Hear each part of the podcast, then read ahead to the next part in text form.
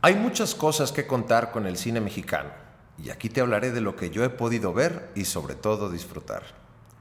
Esto, como todo lo que te cuento, son cosas que he vivido, que he sido testigo, son para ti, son para Lucía. Cuando yo era niño, eran pocas las opciones para entretenerte fuera de tu imaginación, y la televisión era solo una, y ahí veías lo que ellos te ofrecían. Las tardes, después de la comida, siempre pasaban una película cómica y ahí pude conocer a Tintán, Clavillazo, Resortes y muchos más. Eran películas en blanco y negro, por supuesto. Aunque claro que en mis tiempos ya había televisión a color, pero esas películas ya eran viejas. Incluso hubo una que me impactó porque a media película de Tintán, si mal no recuerdo, era algo así como un cavernícola, hacían la transición de blanco y negro a color durante un musical. Aquello era una joya impresionante. El cine mexicano tuvo una llamada época de oro, donde sus actores eran grandes, como los hermanos Soler, Sara García, que siempre salía de abuelita. Incluso dicen que esta señora no era tan vieja para este papel y se quitó los dientes para darle más credibilidad a su eterno personaje.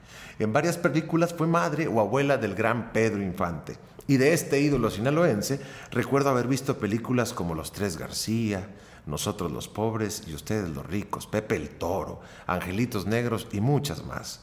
Una de las que recuerdo con más cariño es la que hizo con Luis Aguilar donde eran patrulleros y su Parece que va a llover. De hecho, una de las escenas que más recuerdo es cuando Luis le presume a Pedro una bata de seda china, china, china. Parece que va a llover, el cielo se está nublando. Parece que va a llover, ay mamá me estoy mojando. Salí para la ciudad, confiado con mi paraguas, y ahora que llueve ya, ¡ay, se me olvidó el agua! En esta época, otro gran actor partícipe fue Ignacio López Tarso.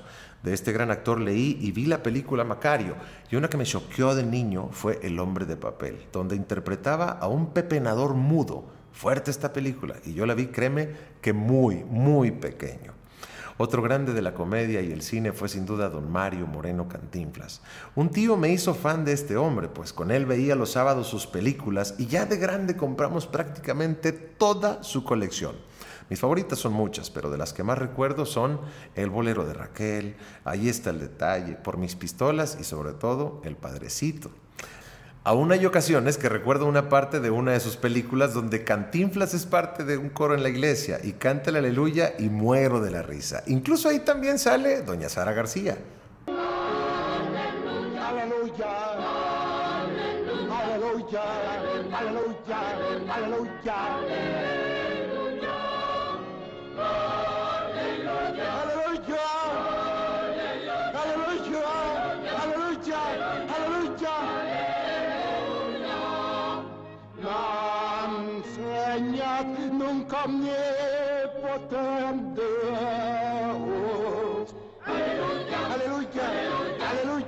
En el cine mexicano hubo un cine de pistoleros como los hermanos Almada. Esa época es yo creo de las menos queridas por los cineastas. Pero mucha gente se divirtió con ese cine y por eso lo menciono. Ese cine que después le llamarían video homes, de las que yo recuerdo está Siete en la Mira, El Fiscal de Hierro y muchas más. Ahí de hecho participaban de vez en cuando artistas del regional mexicano como los cadetes de Linares, solo por citar un ejemplo. Tiempo después se vino una ola nueva en mi época de preparatoria, más o menos, que es por el 98, así que ya más o menos sabes que soy algo viejo. Y la universidad, se podría decir, donde llegaron películas como Sexo, Pudor y Lágrimas, que fue todo un hit, y hasta su canción, que muchos recordamos, ¿no?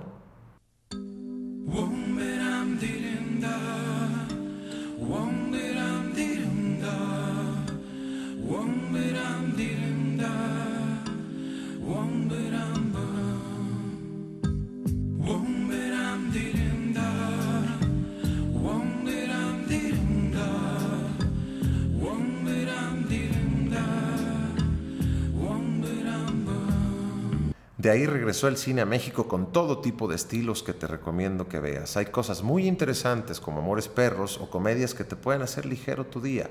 Obvio, esa es una opinión personal. Cada vez más representantes de nuestro cine andan por el mundo exponiendo su trabajo y hace poco estuvo una película mexicana nominada al Oscar para Mejor Película precisamente, algo que nos dice que se están haciendo las cosas bien. Recuerdo que a mis 10 años aproximadamente, por cosas del destino, vi una película de nombre Solo con tu pareja. Una película con temática nada buena para mi edad, pero a mí eso no me importaba. Lo que me importó y lo que se me quedó grabado para siempre fue el trabajo del protagonista de nombre Tomás, interpretado por Daniel Jiménez Cacho. Era una especie de, publicista que hacía los eslogans para marcas y para productos. La cosa es que el tipo estaba en su casa en bata o pijamas y trabajaba en algo que para mí se me hacía, por llamarlo ahorita, muy cool. Y sobre todo desde su casa, era lo que más me impactaba. Y yo me dije, yo quiero un trabajo así. Estar en mi casa, ser creativo y sobre todo en pijamas. ¿Y sabes qué? Lo cumplí.